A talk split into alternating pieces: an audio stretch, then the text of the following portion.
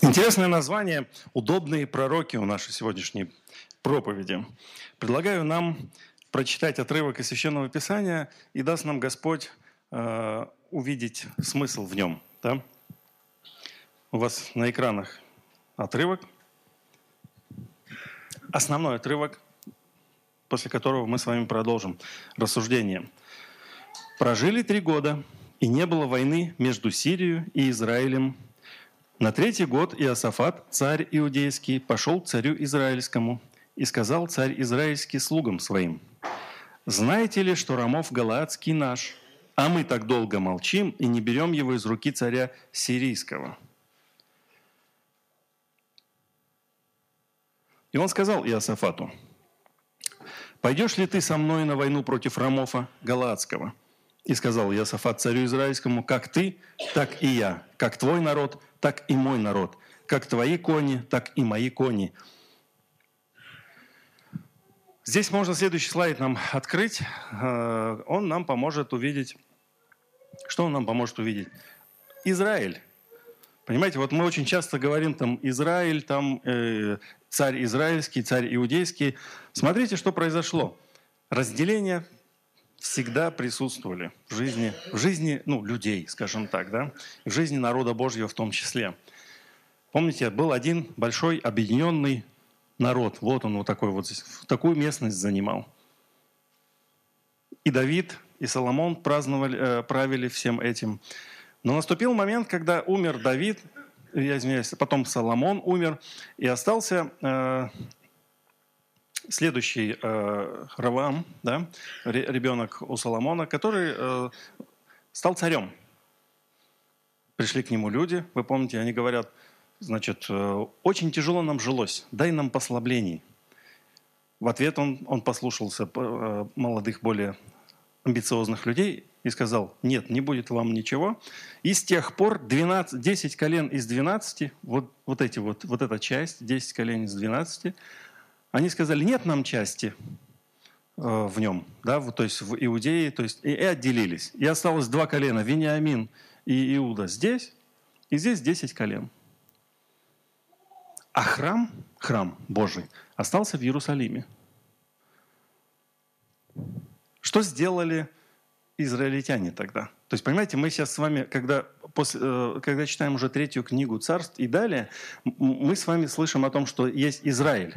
И в нашем сознании может быть, что Израиль – это значит вот это все. На самом деле нет. Израиль – это вот эта верхняя часть, 10 колен, которые сделали в Самарии столицу свою и поставили э, жертвенники, чтобы люди приходили э, поклоняться не в Иерусалим, вот сюда, чтобы они не спускались вниз поклоняться, а вот здесь находили себе места и поклонялись. И скажем так, вот эта часть вот эта часть была более богобоязненная, а вот эта часть, оставившая меж, меж, между собой язычников, народы языческие, периодически склонялась к греху через поклонение идолам, местным божествам, в частности Ваалам. Вот. Ну и, собственно говоря, мы сейчас с вами читаем сюжет, где есть вот Рамов Галатский, вот собрались они в Самарии, два царя, один отсюда царь, второй царь отсюда, южный, северный, то есть иудейский и израильский. И сказали, это же наша территория, давайте заберем ее. И северный царь говорит, ты пойдешь со мной сюда? Южный говорит, ну, мы же братья, собственно, это и все вместе и есть Израиль, поэтому я пойду с тобой. Но читаем дальше. И сказал Иосафат царю Израильскому, спроси сегодня, что скажет Господь. Видите, да, то есть это, это южный царь иудейский. Говорит, что, что скажет Господь? Давай спросим. И собрал царь израильский пророков около 400 человек. И сказал им, идти ли мне войною на Рамов Галатский или нет? Они сказали, иди, Господь предаст его в руки царя. И сказал Иосафат. Ну, вот этот вот э, Ахав, царь израильский, ну, представьте, у него 400 пророков, все говорят, иди. А иудейский говорит, может быть, еще кто-то есть? Потом как-то они все складно тебе говорят. Он говорит, может быть, здесь есть еще кто-нибудь? И сказал царь израильский Иосафату, есть еще один человек, через которого можно вопросить Господа, но я не люблю его. Я не люблю его, ибо он не пророчествует о мне доброго, а только худое. Это Михей, сын Емлая. И сказал Иосафат, иудейский царь, «Не говори, царь, так». И позвал царь израильский одного евнуха и сказал, «Сходи поскорее за Михеем, сыном Иемлая» царь израильский Иосафат, царь иудейский, сидели каждый на седалище своем, одетый в царские одежды, на площади у ворот Самарии. И все пророки пророчествовали пред ними. И сделал себе Сидекия, сын Ханааны, железные рога, и сказал, «Так говорит Господь, сими избадаешь сириян до истребления их». И все пророки пророчествовали тоже, говоря, «Иди на Рамов Галаадский, будет успех». Господь предаст его в руку царя. Посланный, который пришел позвать Михея, говорил ему, «Вот речи пророков единогласно предвещают царю доброе. Пусть бы и твое слово было согласно со словом каждого из них. Изреки и ты доброе». И сказал Михей, «Жив Господь, я изреку то, что скажет мне Господь». И пришел он к царю, сказал ему царь, «Михей, идти ли нам на нам войной на Рамов Галатский или нет?» И сказал тот ему, «Иди, будет успех, Господь предаст его в руки царя». И сказал ему царь, «Еще и еще заклинаю тебя, чтобы ты не говорил мне ничего, кроме истины во имя Господа». И сказал он, Михей, «Я вижу всех израильтян, рассеянных по горам, как овец, у которых нет пастыря». И сказал Господь, «Нет у них начальника, пусть возвращаются с миром, каждый в свой дом». И сказал царь Израильский Иосафату, «Не говорил я тебе, что он не пророчествует обо мне доброго, а только худое?»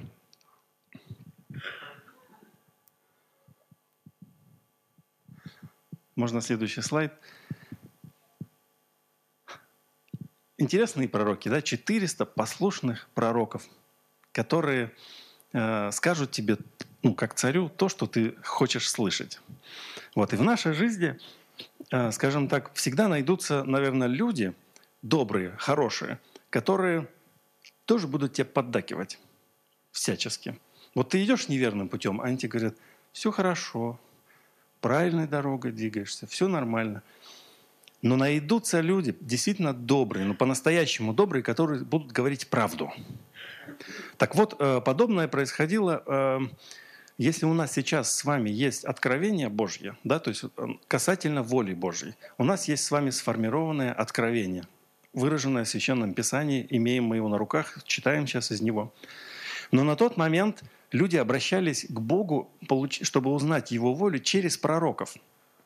И эти пророки очень часто ну, говорили не то, что бы им хотелось слышать. А, примером тому, мы знаем, есть ну, Давид, который и слушался, на самом деле, пророков, и они ему также неприятные вещи говорили. Вот. А, а мы сейчас говорим о царе Ахав, его звали, а, царь израильский. И у него, знаете, если вы почитаете с 18 главы 3 книги царств, дома, вот возьмите, прочитайте все-все-все подряд, вы увидите много разных историй о нем. И эти истории вот в контексте того, что вот он живет – и желает делать то, что хочет делать. Ну, как бы вот, он, он же царь, он же самый главный, вот, и никто ему не указ, а ему постоянно кто-то находится, тот, кто говорит, как он должен был бы поступить и не поступил. Вот. Вот с Ахаву, с пророками, так сказать, не везло. А, история, самая одна из таких а, больших и известных историй, это история с Илией. Помните пророк Илия, который сказал, не будет, э, не будет дождя три года. Не будет, не будет дождя. И вот при встрече с, с пророком, когда уже все закончилось, когда истекли эти три года, история или интересна была. Он, он ходил в Царепту, вот, там кушал у вдовы и так далее. Много было разных историй с ним. Так вот, когда Ахав в конце концов увидел Илью, вот когда дождь еще не идет, засуха, они пошли искать, может быть, водиться где-нибудь найдут, то сказал Ахав ему, ты ли это, смущающий Израиля? Вот. А Илия сказал ему, не я смущаю Израиля, а ты и дом отца твоего, тем, что вы презрели повеление Господне и идете вслед Ваалам. Понимаете, то есть получается какая картина? А, Ахав живет себе своей жизнью – следует э, совсем не священному писанию, ну, в смысле, не, не закону, не воле Божьей. Ему говорят, исправься, он не исправляется. Тогда говорят, будет вам наказание на землю, три года не будет дождя. И во всем этом он видит проблему в чем? Он проблему видит в Илии. Илия сказал, что не будет дождя – и, соответственно, Илья виноват. И он с ним встречается и говорит... Дело в том, что всему этому предшествуют долгие поиски Илии. Видимо, Ахав думал, что если он найдет пророка, то он выжмет из него какое-то другое решение, какие-то иные действия. То есть люди, облеченные властью, они думают, что они могут манипулировать э, теми, кто вокруг них. А, когда пошел дождь, Илья собрал пророков Вааловских на горе – на одной, кормил называется, и устроил пышную борьбу духовную.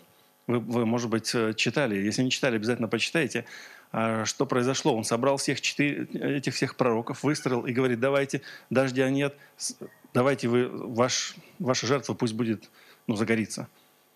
И помните, да, то есть пророки бегают там, колят себя во всем, думают, что чем больнее они себя сделают, тем, может быть, будет какой-то результат. Ничего нет. Тогда Илья стоял, вот так и смеялся. «Хм, наверное, Бог вас ждет дороги. Вот он раз занят, там задумался или заснул. Вот. Ну, в конце концов, он э, именем Божье, со, с, как сказать, огонь сошел, всех пожал, и пророк убивает вот этих всех вааловых пророков. То есть вааловые пророки – это именно те проповедники иной религии, той, которой им не, не нужно было бы э, следовать. Скажем так, это как для иллюстрации для нас. Вот в нашей жизни, когда Бог нас очищает, Он как бы говорит, сделайте всю вашу жизнь чистой. Но если вдруг в какой-то сфере вашей жизни останется что-то темное – это темное позволит э, распространяться, этому нечистоте распространяться в вашей жизни. Это была хорошая иллюстрация, и написано, что Священное Писание, все эти истории, которые э, мы читаем, это все для нас в назидание. А назидание было следующим. Жил Израиль, во-первых, они остались без храма, я вам рассказал вначале, они остались без храма, просто жили как своей жизнью, там уже наставлений никакого не было, священников никаких у них толком-то не было. И рядом живут народы. Народы с валом. И тогда они начинают прислушиваться. Хм, может быть, э, это местное божество, Ваал, он что-то может? И начинают следовать ему. Они начинают ему следовать и, собственно говоря, жить согласно этим ценностям уже вааловским. Илия побивает 450 пророков, которых поддерживала Иезавель, жена Ахава. Жена Ахава сильно разозлилась она как узнала, что случилось, что побили всех ее практически пророков, то есть у нее были школы пророческие, они их обучали, новых выпускали, вот этих вот пророков именно Ваала. И Изавель просто это было практически на государственном уровне. Илья убегает. Илья ничего не остается, как убежать, потому что, да, он победил, но время у него по-прежнему тяжелое. Но давайте к Ахаву вернемся. Еще один сюжет в его жизни – у него была война с Сирией. Вот. И в этой войне, по слову Господа, он побеждает сириян. И было слово такое, когда ты победишь их, ты должен всех их уничтожить. Вот просто такое слово от Бога. Взять, убить и царя, и всех остальных. Ахав отпускает сирийского царя, видимо, предполагая, что ну мало ли что на будущее. Вдруг со мной что-нибудь случится, меня отпустят. Ну, как бы мы же вроде все царской крови, верно? Вот. И было слово Господня к Илии Фисфитянину. «Встань, пойди навстречу Ахаву, царю израильскому, который в Самарии. Вот, вот он, э, предыдущий, извиняюсь, верните предыдущий слайд нам. Вот, и сказал ему, так говорит Господь, за то, что ты выпустил из рук твоих человека, заклятого мною, то есть царя э, сирийского, душа твоя будет вместо его души, народ твой вместо его народа. Это иллюстрация сложности взаимоотношений Ахава с пророками. То есть, понимаете, вы представьте сейчас картину. Вот вы сейчас... Я вам расскажу историю. Вчера у нас была тренировка. Я 7 лет шел к одному из своих весов, чтобы их потянуть. И я это сделал. Я сделал, я потянул свой вес, небольшой, всего лишь 200 килограмм в становой тяге. Но я чувствовал, что это победа. Мужчине нужна победа. Но приходишь домой, никто не разделяет твою радость. Как бы, что ты там, что там сделал? И как бы раз, и все закончилось. И вот Ахав то же самое. Он победил Винодада. Сирийское, это, ну, Сирия, это ну, мощное государство. Он его сверг практически, практически, ну, всех их э, уничтожил. Этому проявил милость, какой же он молодец. Приходит, встречает пророка, думает, что, ну, смотри, я же молодец, а пророк ему говорит, за то, что ты так сделал, будешь наказан. И вот Ахав, Ахав на самом деле раскаялся. Конечно, он раскаялся, но сильно был расстроен. Он был сильно расстроен вот этим откровением от Бога. Но дальше была история о винограднике.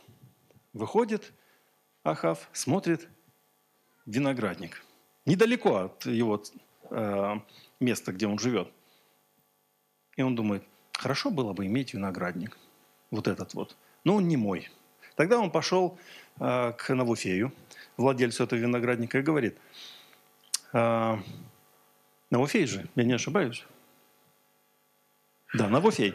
Он говорит, продай мне виноградник. Он говорит, подожди, ты же помнишь, когда мы завоевали всю эту землю, все было разделено по коленам, то есть вот одно из десяти колен – это колено моих прародителей. И потом э, было выделено вот эта земля моим предкам, и эта земля достанется моим детям, а потом еще их детям. Таким образом, ну это священное, то есть земля это было священное. И ты просишь, чтобы я вот это все, что вот мне принадлежит, я отдал тебе, да мне не нужно никаких денег. Мы читаем, сильно расстроился Ахав. Вот он прям пришел домой и горевал. А Елизавель спрашивает, а что ты горюешь-то? Он говорит, да вот хотел прикупить виноградника рядом с нами. Не продают нам. Изавель, не беспокойся. Все будет хорошо. И подговорила подкупила, подговорила князей израильских и других людей о том, чтобы они говорили, что Навуфей говорил плохое в адрес Бога и царя. Они вышли, засвидетельствовали, и тогда побили Навуфея, и, а виноградник достался э, Ахаву. И тогда Ахав приходит осмотреть эту местность, думает, ну, то как интересно, а ведь он, может быть, даже и не в курсе был этого. Это Елизавель красавица, а она-то была, не была-то израильтянкой вообще-то. Вот. И она делала свои дела, пророков валовских поддерживала. И тут заходит э, виноградник Ахав, и навстречу ему э, приходит Илия. Да? Илия говорит, Ахав говорит Илия, нашел ты меня, брак мой. Он сказал, «Нашел, ибо ты предался тому, чтобы делать неугодное пред очами Господа и раздражать его». Такие взаимоотношения были у Ахава с его пророками. Понимаете, э, получается такая картина, что у него же есть ответственность, он же царь, вот представьте свою жизнь. У вас та, та или иная ответственность. У вас вы родители, к примеру, или вы учитесь, или еще что-то делаете. Вот. И Ахав был ну, царем. Царем десяти колен. Он старался всячески, может быть, что-то сделать, а, а ему все время говорили что-то нехорошее, но то, что ему не нравилось. И вот в нашей жизни, в нашей жизни, в практической нашей жизни, происходит, наверное, то же самое. Мы стараемся, может быть, стараемся сделать что-то лучше – может быть, для ближних наших, в церкви, на работе. Но находятся какие-то люди, которые не согласны с нами и указывают нам на наши недостатки, может быть, те или иные. Но особенно это в браке заметно очень сильно. Но когда муж и жена, они же общее дело делают. Вот. И муж жене говорит о, о том, что она на самом деле не так. Жена говорит мужу чаще всего о том, что он делает что-то не так. Вот. Это намного чаще происходит. Вот. Так ведь? Мы не знаем почему, потому что у них есть дар пророческий, у них есть дар пророческий у наших женщин. Вот. И они приходят и говорят, слушай, ты вот здесь неправильно поступил. Ну, это как я вам скажу. Я пришел такой, я молодец. Я год, я год шел к этой цели. Год. И что? Где радость от победы? Где? Нету радости от победы. Смотрите, какой я молодец, да? И проповедь сказал, и похвалился. Вот, что потянул много все-таки. Давайте следующий слайд. Давайте перенесем все эти взаимоотношения, еще следующий. Э, наши взаимоотношения, э, это все к нам сегодня. К нам сегодня.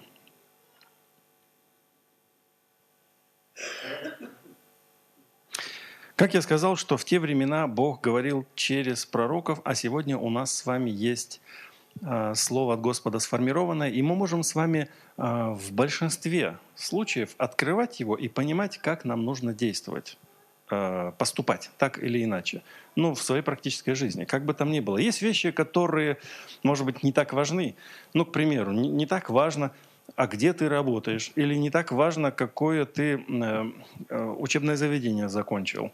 То есть вот эти вещи, они не так важны, как кажется, да, ну, для Бога. Почему? Потому что для Него принципиально важно, чтобы ваше сердце, наше сердце, ну, было чистым и вполне преданным Ему.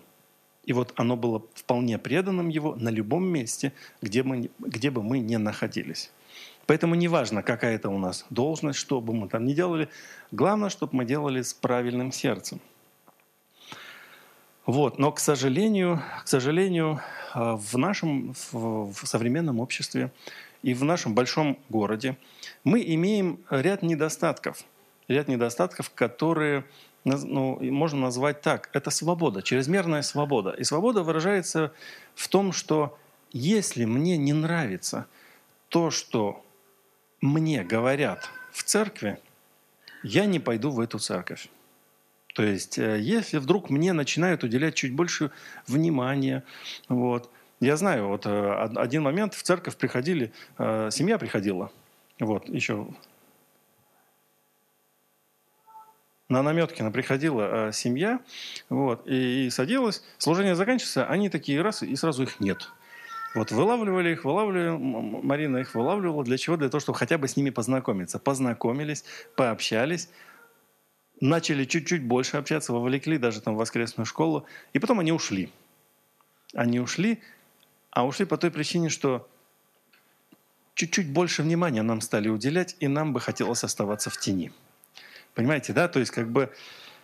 Э, как хорошо, когда ты пришел, в особенно большую общину, сел, ты такой незаметный, сидишь, живешь как хочешь. Может быть, ты не соблюдаешь вообще никаких правил. Может быть, ты не живешь вообще никакой э, по принципам христианской жизни. Но ты пришел в воскресенье, утешил себя, что ты якобы верующий человек, и никто тебе ничего не сказал. Потому что тебя и знать не знают. Но если вдруг тебя узнали, ты тогда такой раз сразу в коробочку собрался – и подумал, что пора мне уходить. Просто раньше, представьте, раньше, когда а, было, был город небольшой, и община, и все жили вот этой общинной жизнью. Церковь была одна, община вот одна была. И если вдруг что-то происходило, давление этой общины было слишком тяжелым. Деваться было некуда, если только переехать в другой город. А в нашем городе с вами можно куда хочешь. Пошел сегодня, вот здесь в 11 часов собирались на служении. Там в 17 часов будет собираться, там в 11, там в 2. Не понравилось здесь, пошел туда. Не понравилось там, пошел туда. Можно блуждать вот так по церквям, где хочешь и сколько хочешь. И ничего, ничего тебе не будет. Но как задумал свою церковь Господь? Следующий слайд, пожалуйста. Мы знаем о том, что будет время, когда здравого учения принимать не будут, но по своим прихотям будут избирать себе учителей, которые льстили бы слуху и от истины отвратят слух и обратятся к басням. Это про сегодняшний день. Это проблема сегодняшнего дня. Вместо пророков, которые говорили слово к царям, сегодня у нас есть слово, и слово говорит к нам так. Оно говорит, что сегодня мы с вами выбираем ту церковь, в которой нам будет удобно.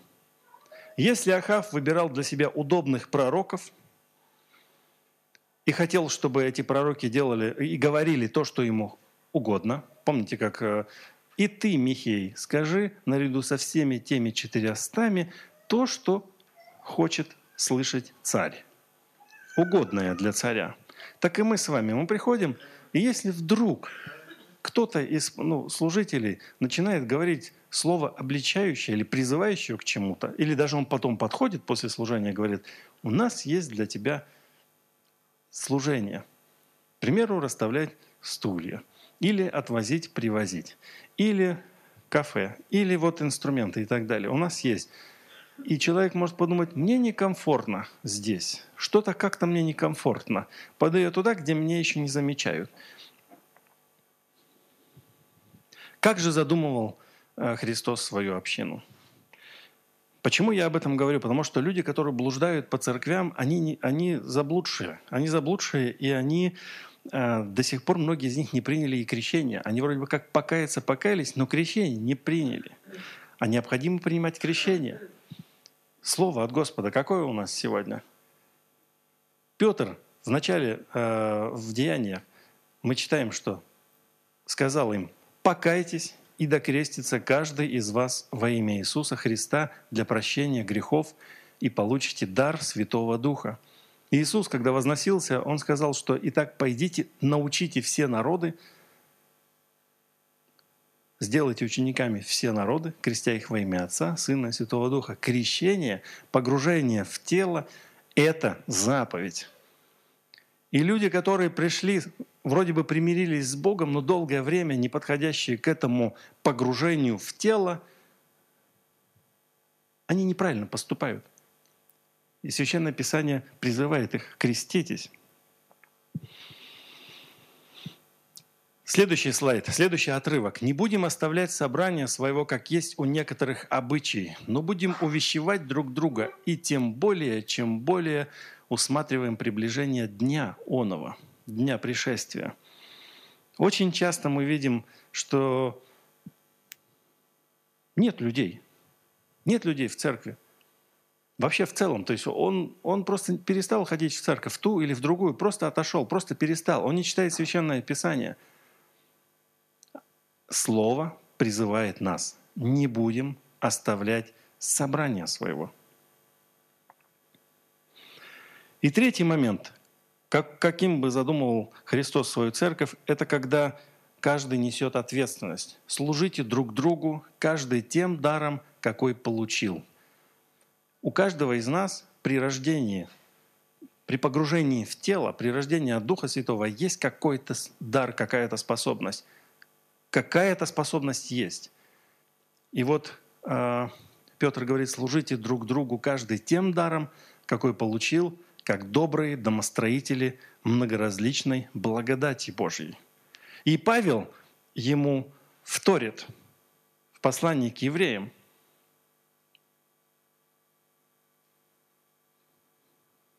Есть там отрывок один. «Духом пламенейте, Господу служите. В усердии не ослабевайте, духом пламенейте, Господу служите».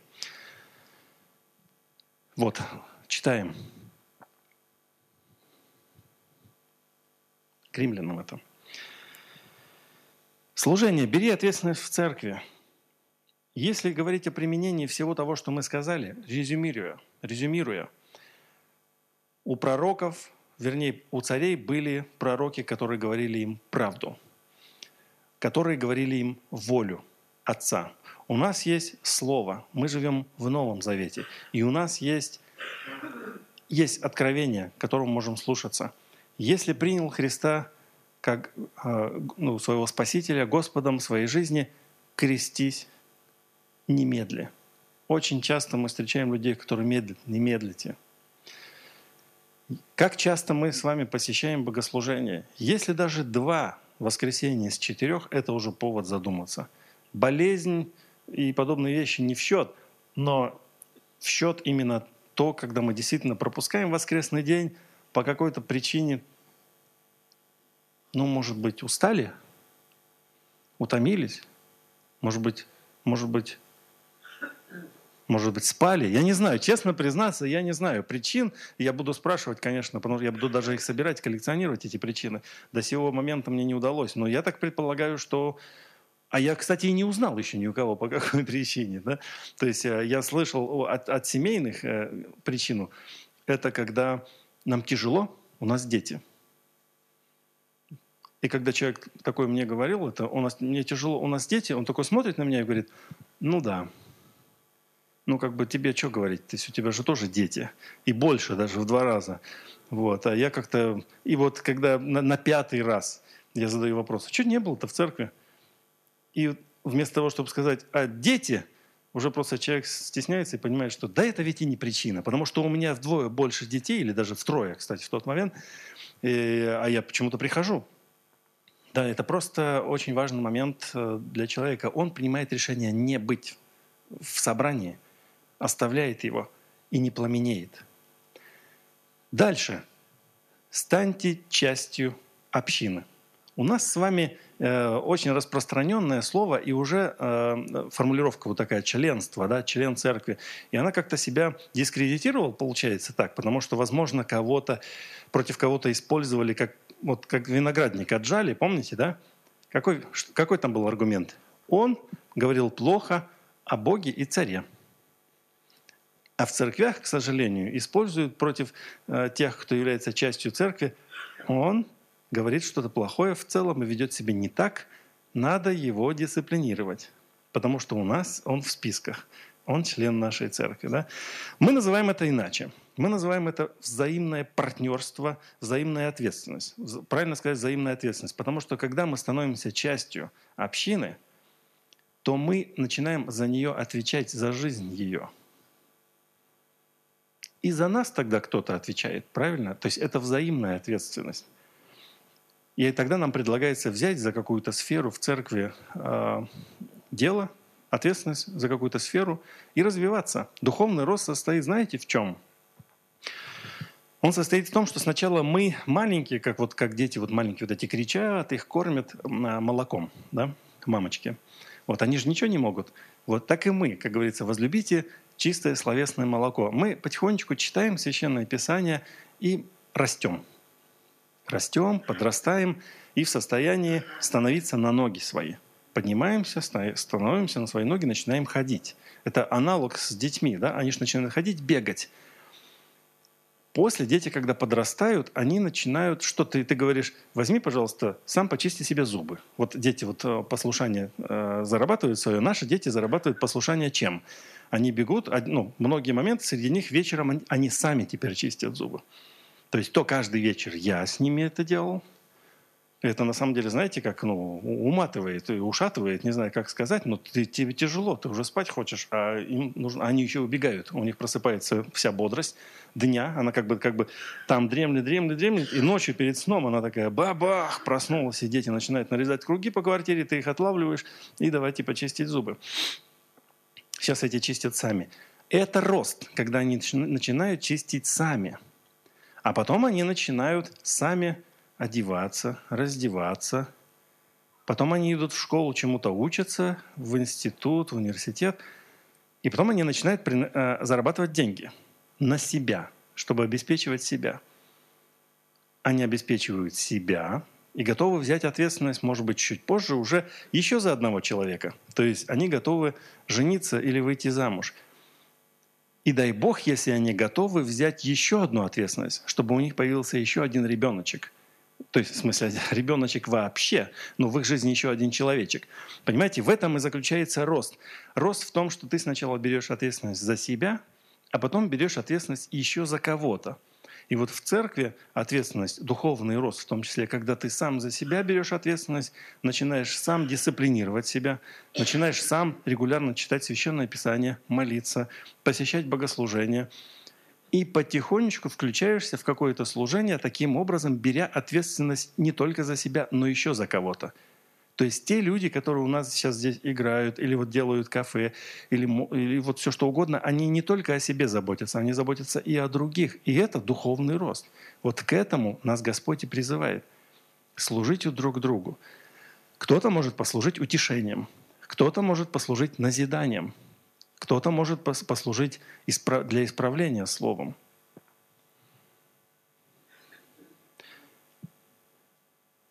И если вдруг в вашей жизни встречается человек, который говорит вам, это человек верующий, естественно, и он говорит вам какую-то вещь, которая вам не очень нравится, послушайте его.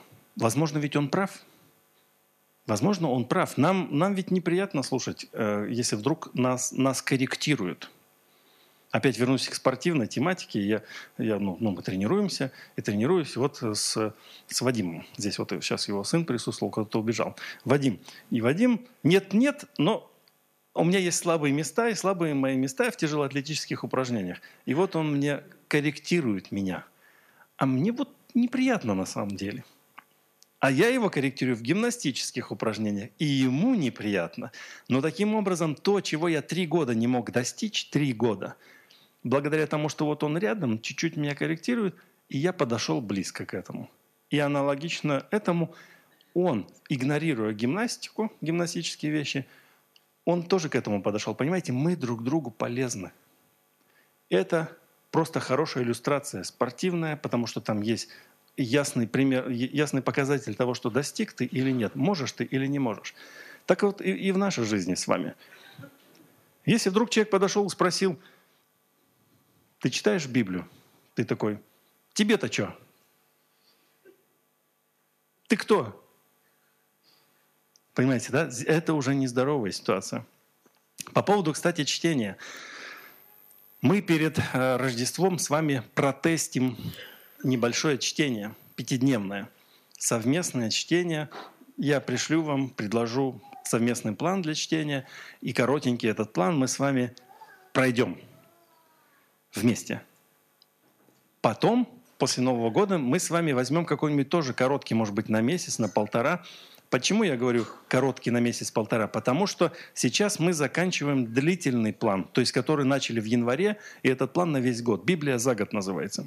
И нас там большое количество участников было. Но очень многие полегли в боях за чтение Священного Писания – они где-то там боролись и, вот как-то, может быть, просыпались, воевали, а кто-то и вообще покинул нас.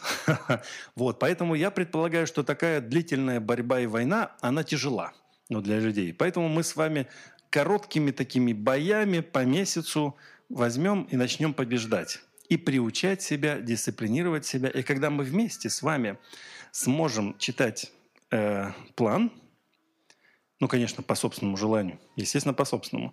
Вот. Вы знаете, иногда там Максим или Игорь говорят мне, а что ты отстал? И я такой, угу, я правда ведь отстал. И давай нагонять. Ну, там два, три, порой даже семь дней. Ну, всякое случается. Редко, но случается. Вот. И, и я точно так же такие же вопросы им задаю. И нам это помогает взаимная подотчетность нам помогает, и это хорошо. Поэтому я предлагаю сначала прокатаем мы с вами пятидневный план, и потом короткий с начала года, так, чтобы мы могли с вами укрепиться в этом деле.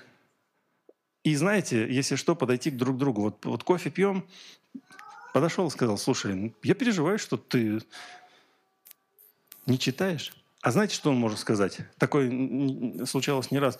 Да я последний вот эту кнопку не нажал, и она не отметилась. И такое, правда, случается. То есть по чесноку.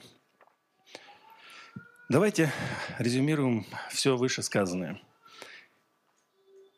У нас с вами есть Слово от Бога.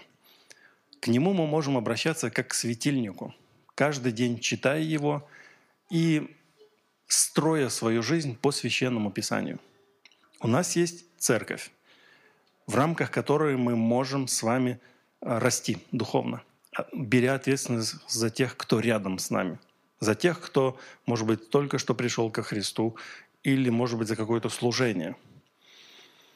Бог ждет нашего духовного роста и взаимной честности, так чтобы мы были честны, честны по отношению к себе – и когда к нам, э, к нам Бог говорит Духом Своим Святым или через наших братьев и сестер, чтобы мы также были честны и были готовы изменить себя, скорректировать. Не так, как Ахав сказать, сказать, опять ты враг. У меня спрашиваешь, почему я Библию не читаю.